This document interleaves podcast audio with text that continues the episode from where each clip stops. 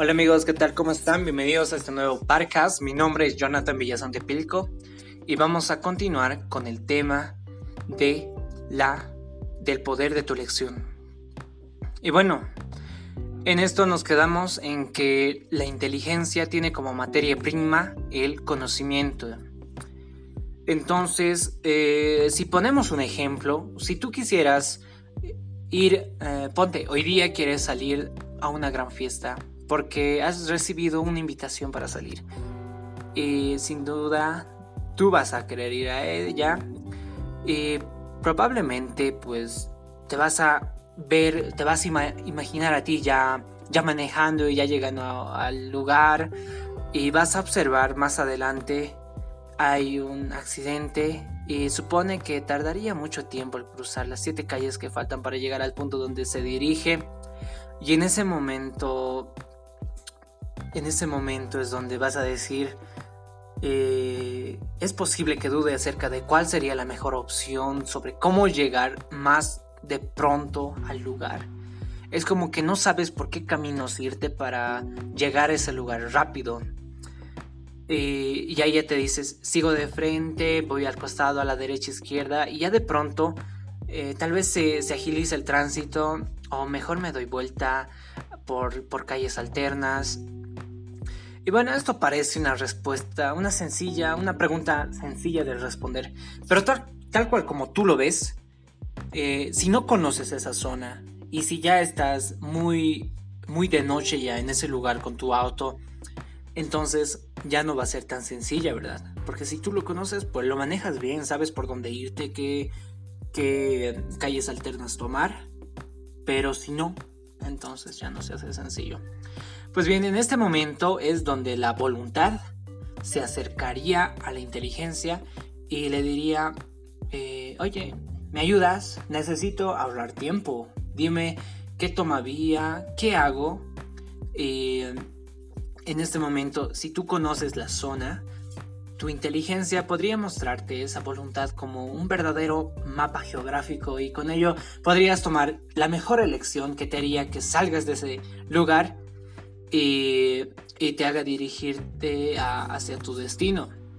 Pero imagínate que tu voluntad se acerca con tu inteligencia y le dice, oye, inteligencia, te tengo noticias, estamos perdidos en medio de, no sé dónde, por favor, uh, préstame, preséntame opciones para que podamos salir de aquí, estamos en peligro, estamos uh, rumbo a, a no sé dónde, me está poniendo los nervios de punta, apresúrate.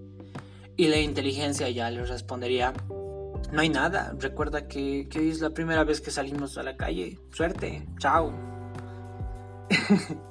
y bueno, aunque esto te parezca un cuento de niños, es muy posible que así haya sido el diálogo entre tu inteligencia y tu voluntad la primera vez que usaste un automóvil cuando estabas queriendo aprender a manejarlo solo.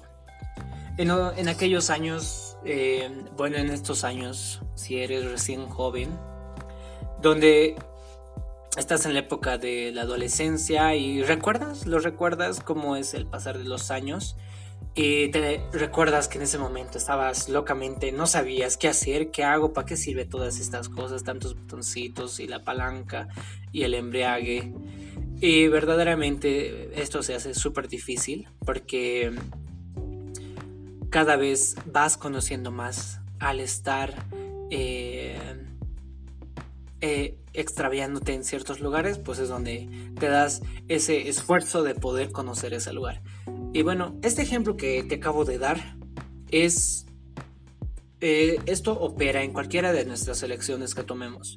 Siempre que necesitamos consultar a, nuestra inteligencia, de ahí es donde trasciende el hecho de que tienes que conocer el saber. Si reflexionamos un poco más, el ser humano se encuentra conociendo continuamente a través de la, de la información que sentimos por nuestros cinco sentidos. Todo lo que miramos, lo que escuchamos, lo que tocamos, lo que olemos y lo que saboreamos, toda esta información llega a través de nuestra inteligencia. Y en cada momento es como se va formando un verdadero, eh, una amalgama de conocimientos que tenemos y son eh, datos que llenarían teras y teras de información si se pudiera almacenar alguna memoria. Tienen dimensiones inanerables. Y me imagino que, que has llegado a la conclusión de que entre más sepas, más opciones tienes para poder elegir. Y te tengo que decir que estás en lo correcto. Hay una frase del doctor Wayne Dyer que es el ser humano no es tan solo un ente material con una experiencia espiritual, sino el ser humano es un ser espiritual con un componente físico.